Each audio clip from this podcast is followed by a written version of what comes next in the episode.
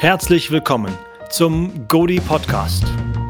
Die Sendung, in der sich alles um den Gottesdienst dreht. Uns geht es hier vor allem um relevante und biblische Gottesdienste. Mein Name ist Helmut Schröder und ich bin Johannes Schröder.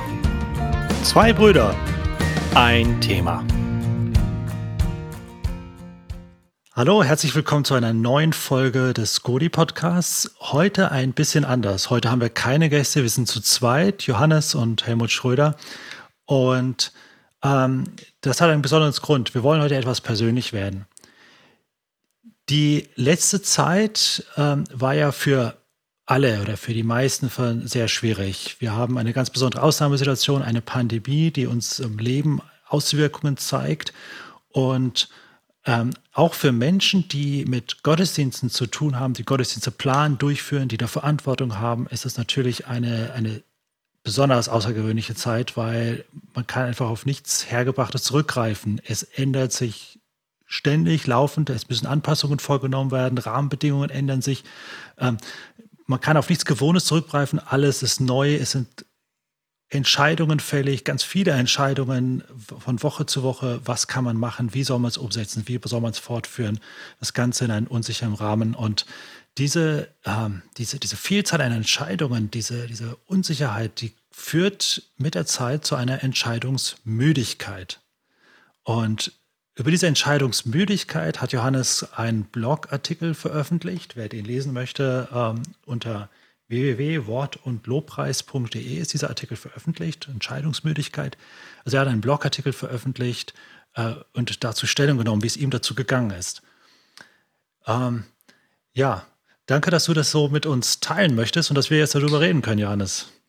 Ja, das war eine Überwindung, muss ich ehrlich eingestehen, auch diesen Blog zu schreiben, weil man jetzt etwas bloßstellt, von sich selbst Schwäche eingesteht und ähm, ich kenne wenige Leiter, die das bereitwillig tun und ich gehöre eigentlich nicht zu den Leitern, aber ich dachte mir, ähm, das ist vielleicht auch so ein bisschen äh, Rechtfertigung von mir selbst, sich das einzugestehen, mhm. aber auch vielleicht anderen zu helfen, weil ich glaube, so ist meine Beobachtung im letzten Jahr, im Laufe des letzten Jahres und auch in dieses Jahr hinein, kommen in Teams, in Leitungskreisen Leute immer wieder so auf den Punkt, wo sie auflaufen, wo sie einfach trocken werden, wo sie na, fertig sind.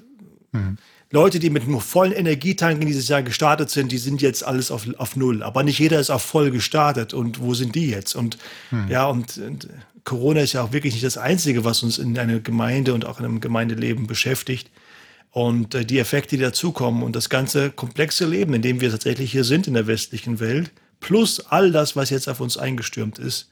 Ja, das hat tatsächlich bei mir zu etwas geführt, dass ich mich zeitweise einfach komplett aus der Diskussion herausgenommen habe und ich wusste nicht warum. Hm. Bis irgendwann mal jemand mir also einen Artikel schickte über Entscheidungsmüdigkeit und das hat es einfach sehr gut verbalisiert oder zusammengefasst, was mit, wie es mir ergangen ist. Und dann habe ich darüber nachgedacht und dann einfach diese kritische Selbstbeschau, Selbstschau da gemacht und gesagt, ja, ja, das ist mit mir passiert. Ich war entscheidungsmüde.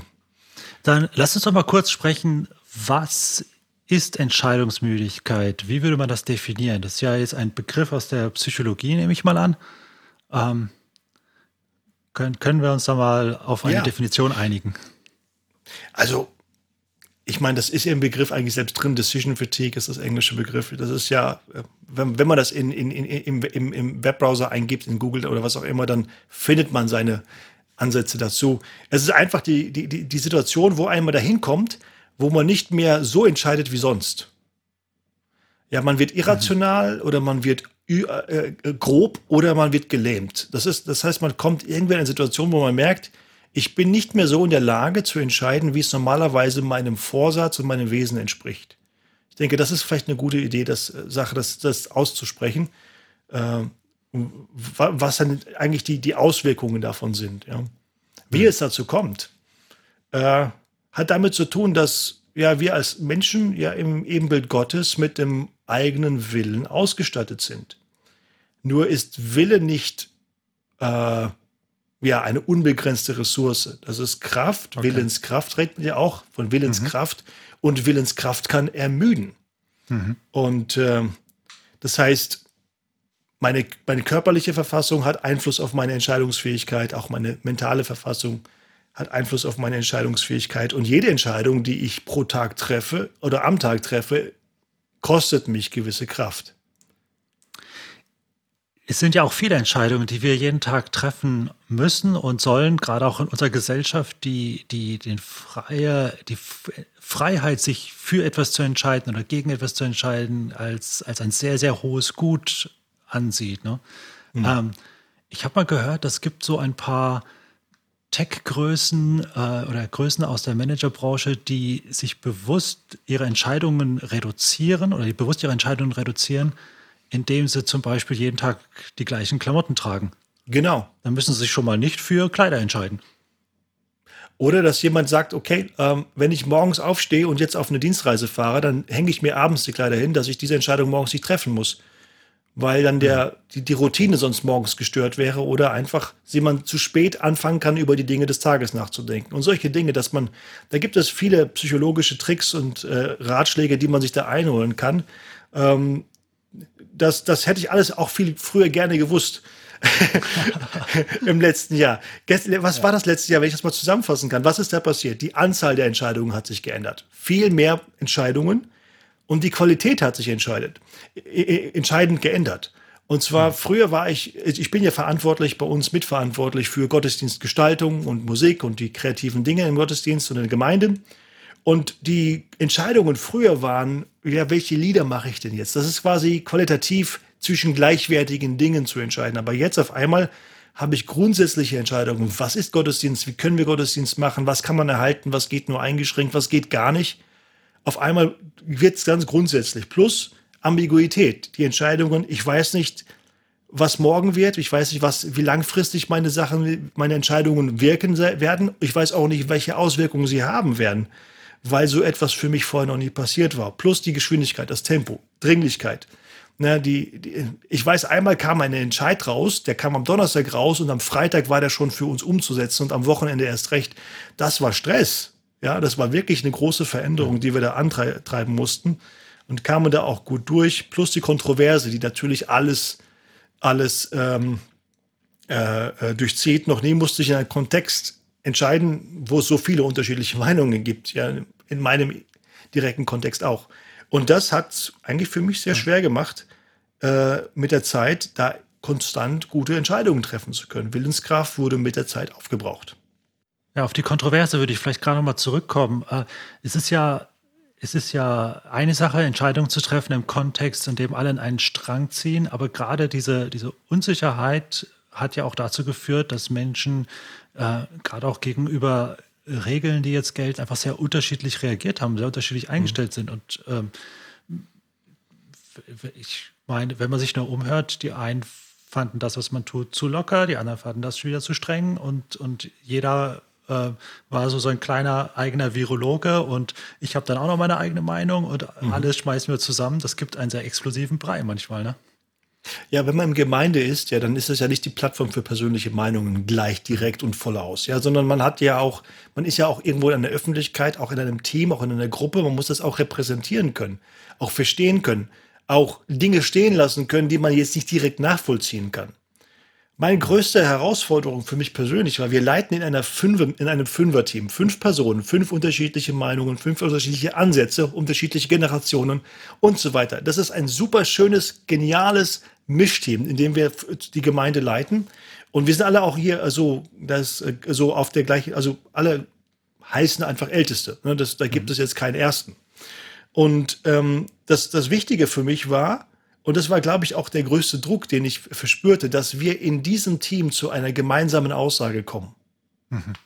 Ja. ja, und diese Aussage, die muss quasi die Mitte der Gemeinde treffen und Richtung geben. Für alles. Also quasi mhm. das nicht nur Gottesdienst. Gottesdienst ein wesentlicher Punkt, den man auch spürbar gemerkt hat, aber Gemeindeleben muss ja weitergehen. Und dass wir da, und das waren die ersten Gespräche, oh, wo ich aber auch dann gemerkt habe, wie wohl tuend ein Team ist, das sich einig wird. Und ich hatte Glücksgefühle mhm. nach manchen Meetings und manchen Meetings haben mich zerstört. Warum? Weil wir in diesem Team zur Einheit kamen oder halt auch nicht. Okay. Ja. ja.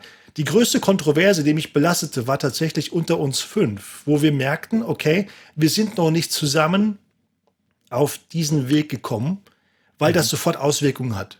in die gesamte Gemeinde hinein. Und das war einfach äh, ein, ein, ein, Druck, der da ist, ein Entscheidungsdruck. Wir müssen tatsächlich jetzt auf eine Meinung kommen, auf einen Nenner kommen, damit wir leiten können.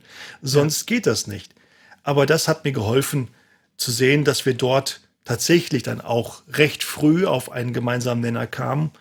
Und das war eines der Dinge, die mich dann immer wieder am Leben erhalten haben. Aber auch wenn das angegriffen war, unsere Linie, die wir gefunden haben, wieder zu Stress führte tatsächlich.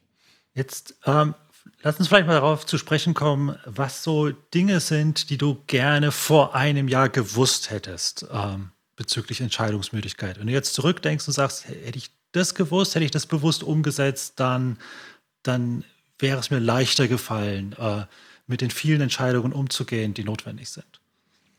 Also ich denke, die, die Menge der Entscheidungen und die Qualität der Entscheidungen, all das, was ich aufgezählt habe, das ist ja, das bleibt ja gleich.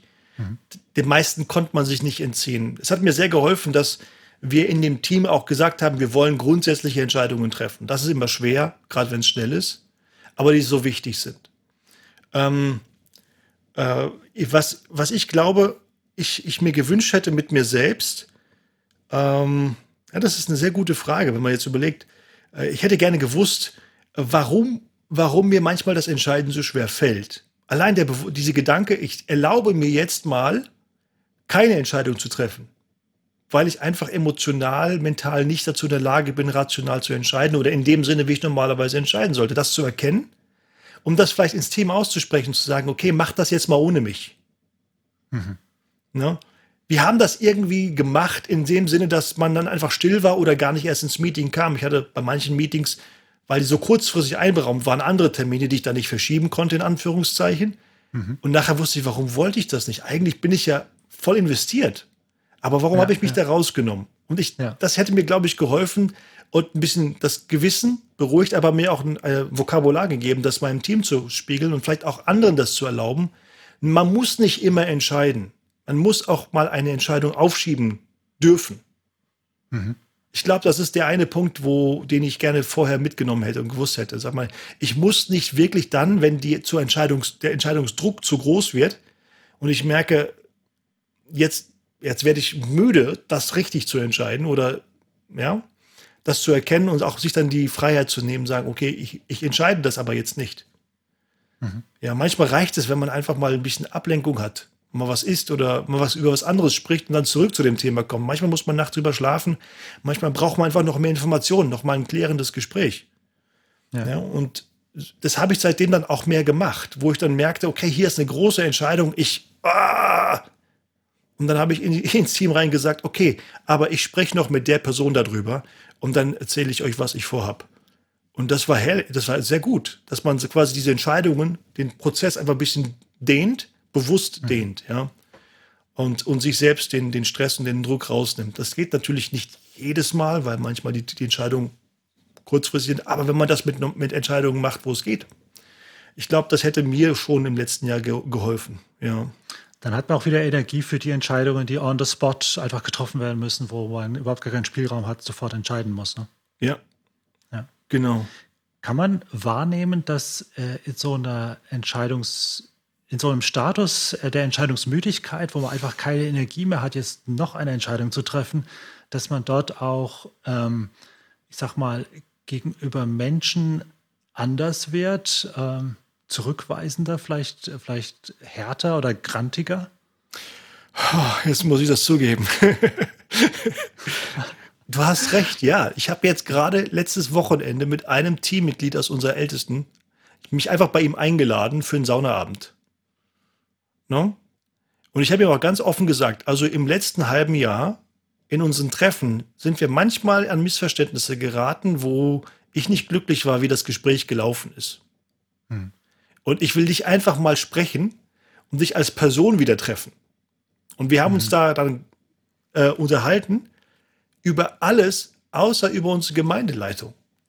Weil ich glaube, es war für mich einfach ja. wichtig, den Menschen, den Menschen kennenzulernen wieder mal um zu hören, was er sagt und auch zu hören, was ihn bedrückt hat.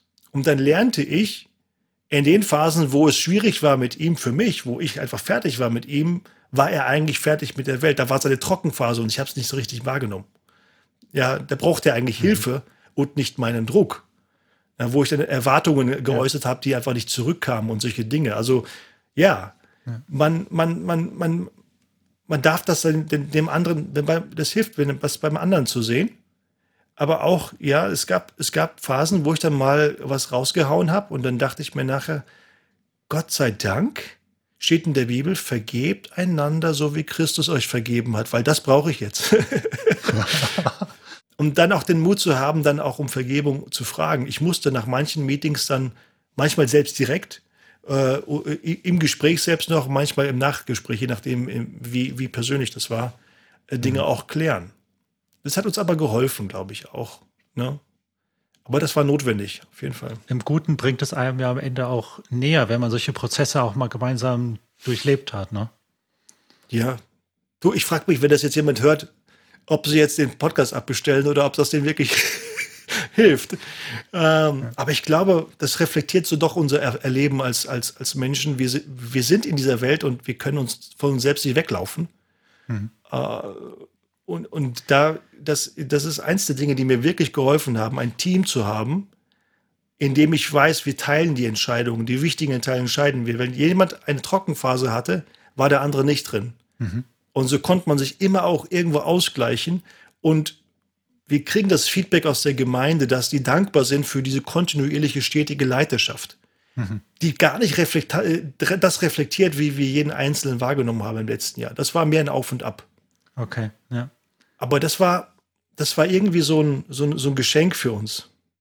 Also ich stelle erstmal fest, ähm, was hilft es erst einmal bewusst zu werden, dass man gerade entscheidungsmüde ist, dass man einfach ausgelaugt ist und jetzt keine weitere Entscheidung treffen kann oder dass man diese Grenzen herankommt. Das, sich das bewusst selber zu reflektieren, hilft schon sehr viel.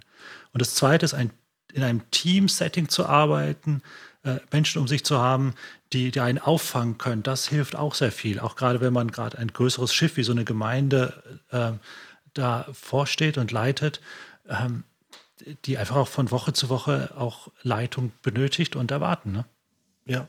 Und wenn man noch einen dritten Punkt dazu machen kann, wäre das, dieses, das, das Thema von Entscheidungen abstoßen, delegieren, nicht entscheiden. Also die Entscheidung zu treffen, mhm. sich nicht zu entscheiden. Ich meine, das allein ist ja schon eine Entscheidung. Das heißt tatsächlich, die Entscheidungen so ja. weit abzugeben, dass man sich mal nicht dagegen entscheiden muss. Also komplett zu delegieren. Zu wissen, nur weil ich entscheiden könnte, muss ich nicht selbst. Also sich zu entbinden. Das war für mich auch ein ganz heilsamer Prozess, anderen Verantwortungen zuzutrauen mhm. und dann mit Erstaunen in Anführungszeichen festzustellen, dass sie das tatsächlich machen und können und es geht weiter und es läuft, ja. Und dann stärkt das die anderen auch. Ne, wenn sie merken, gut, ich mache das vielleicht auch ein bisschen aus Not, aber auch, weil ich weiß, ähm, dass es gut für andere ist. Und, und ich habe das auch gesehen, dass, dass dann auf einmal Personen, die sonst eher so im Hintergrund waren, äh, ins Rampenlicht getreten sind, so zu sprechen, und dann, dann Entscheidungen angefangen haben zu treffen und Initiative gezeigt haben, weil sie konnten. Und andere wiederum, die sind dann mehr ins, ins Hintertreffen geraten. Ähm, vielleicht weil die Art und Weise, wie sie dienten oder die Art und Weise, was sie im Gottesdienst oder im Gemeindeleben beitragen, jetzt nicht so möglich war. Aber zu sehen, ja, Delegation ist eine Art von Jüngerschaft ja, und entlastet ungemein. Und wenn jeder dann mit seinen Gaben tatsächlich in der Gemeinde und im Gottesdienst dienen kann, dann ist es ja auch äh, eine Bereicherung für die Gemeinde. Sicher, genau. Was aber, was aber notwendig war, dass man kommuniziert, was ist denn eigentlich unsere Linie? Ne, was wollen wir wirklich? Und für uns war das eine ganz einfache Ansage. Wir wollen anhand dem, was uns möglich ist, so weit wie möglich gehen. Mhm. Konsequent, aber nicht weiter und nicht weniger. Okay. Ja. Das heißt aber, jedes Mal, wenn eine Veränderung kam, haben wir sie mitgemacht. Positiv, mhm. negativ. Mhm. Ne? und das aber auch in die ganzen einzelnen Bereiche dann kommuniziert. Da habe ich zum Beispiel dem, der über die, die, den Bereich mit, mit Kindern äh, Verantwortung trägt, so gesagt, so, äh, jetzt nach diesem harten Shutdown, ne, den, es ja tatsächlich gab, wo man gar nichts mhm. konnte, jetzt ist wieder was möglich. Finde heraus, was möglich ist. Weil wir wollen gucken und machen, was möglich ist. Nicht mehr und nicht weniger. Mhm. Und hands off, also, und dann lief das auf einmal und ich bin erstaunt, äh, was, was dann entstanden ist daraus. Ja, das ist einfach, einfach ein großer Segen, das zu sehen. Aber so eine grundsätzliche Entscheidung nimmt quasi die, die reduziert die Notwendigkeit von Tag zu Tag neu das grundsätzlich in Frage zu stellen. Ja. Genau. Ja. Genau. Und, und nur die großen Veränderungen, weil die manchmal so tiefgreifend sind, greifen halt den Grundsatz an und das macht dann müde. Mhm. Das hat mich dann fertig gemacht irgendwann, wo ja. ich merkte, jetzt kann ich nicht mehr, jetzt will ich nicht mehr, weil ich einfach irgendwann, irgendwann sage, okay, ist unsere Grundlinie falsch? Warum? Aber da haben meine Brüder mich aufgefangen und dann, Gott sei Dank, ja, dadurch ertragen und jetzt, äh, jetzt geht's weiter. Äh, motiviert und so. Mhm. Ja, wir haben jetzt äh, etwas technisch drüber gesprochen. Was heißt technisch? Es war schon sehr persönlich drüber gesprochen, was äh, über Entscheidung, Entscheidungsmüdigkeit. Ähm, was ist, ist das schon, schon alles, was äh, da dich hält oder was du, worauf du dich ausrichtest? Oder gibt es da noch einen Bereich, äh, der noch mal tiefer geht? Also die beiden Säulen, auf der ich quasi versucht habe, letztes Jahr zu operieren als Leiter, waren Verantwortungsbewusstsein und Zielorientierung. Ich weiß, was Gott mir auferlegt hat, diese Gemeinde durch diese Zeit mitzuleiten. Zielorientierung, dass die Ziele Gottes, soweit wir sie verstanden und identifiziert haben, auch tatsächlich umgesetzt werden können. Die machen was mit mir, die, die, das, sind, das sind gute Motivatoren für mich. Nur irgendwann waren die mhm. Tanks davon leer. Und dann, mhm. da hat es mich einfach irgendwann umgehauen. Ich bin ja auch ein Dozent für Anbetungstheologie und da ist eines der Grundsätze Anbetung ist die Entscheidung zum Lob. Ich will dem Herrn singen alle Zeit, heißt es. Ja. Sein Lob soll immer da in meinem Munde sein. Ich wurde müde, das wirklich zu entscheiden. Das spielte für mich tatsächlich nicht die Rolle als Leiter. Und ich glaube, an der Stelle hätte ich und habe ich jetzt, also jetzt merke ich das, wo ich das bewusster tue und auch wahrnehme, ich will dem Herrn singen, ich will dem Herrn loben. Also es geht mir darum, Beziehung mit ihm und erstmal er und dann alles andere. Dann beginne ich die Dinge nicht mehr so sehr von mir abhängig zu machen, von meinem Verantwortungsbewusstsein, von meiner Aufgabe, von meiner Zielorientierung, von der Strebsamkeit, von der, den Gaben, die ja da sind, sonst ja, würde man ja nichts machen können sondern eher von ihm und ihn machen lassen und ihn wirken lassen. Und das hat auf einmal so viel entspannt. Und ähm, das war, glaube ich, die Entscheidung, die ich schon viel früher hätte treffen sollen. Ich will dem Herrn singen. Alle Zeit, also durch diese Zeit. Ähm, meine Oma hat immer diesen Spruch gesagt, und ich muss das jetzt so sagen, wie sie es gesagt hat. Danken schützt für Wanken und Loben zieht nach droben. Also auf Deutsch, Danken schützt für Wanken also vom Umfallen und Loben zieht nach oben. Und ja. äh, so ist es. Das fehlte und dann wankte ich. Ne? Mhm. Das fehlte und äh, das ist etwas, wo ich, was ich mitgenommen habe und was ich auch vielleicht jedem, der jetzt zuhört, äh, mitgeben. Ja, es ist so vieles leitertechnisch und Decision Fatigue muss man wahrnehmen, muss man ernst nehmen, muss man richtig mit umgehen.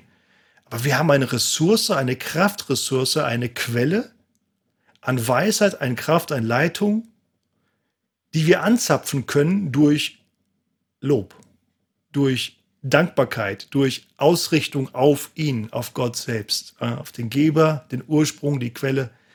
Er sagt nicht, ihr seid die Quelle, sondern ich bin die Quelle und aus euch werden die fließen die Ströme des lebendigen Wassers. Äh, ne? Wenn die Schleusen trocken sind, dann ist die falsch, das falsche Ende zu. Ne? Das ist doch ein super Abschlusswort. Wenn die Schleusen trocken sind, ist das falsche Ende zu. Ähm, danke, Johannes, für deine Offenheit und äh, für, für die Gedanken, die du mit uns jetzt geteilt hast.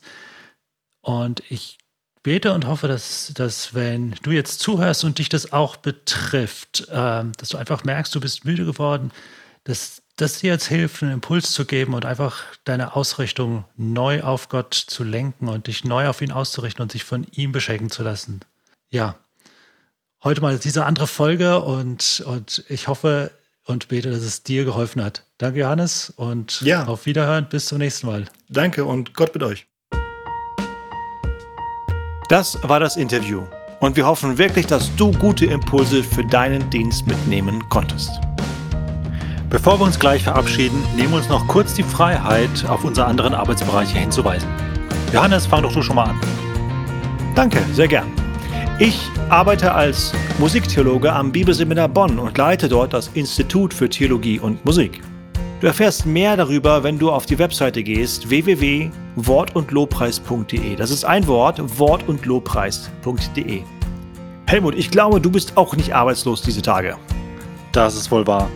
Ich leite die Theologische Fernschule. Dazu gehören die Arbeitsbereiche Bibelfernunterricht, BFU, das International Correspondence Institute, ICI und die biblische Ausbildung am Ort, WHO. Am einfachsten findest du uns über unsere Webseite www.theologischefernschule.de. Das ist zusammengeschrieben www.theologischefernschule.de. Da bleibt uns nur noch zu sagen, danke fürs Zuhören. Gott befohlen. Und bis zum nächsten Mal.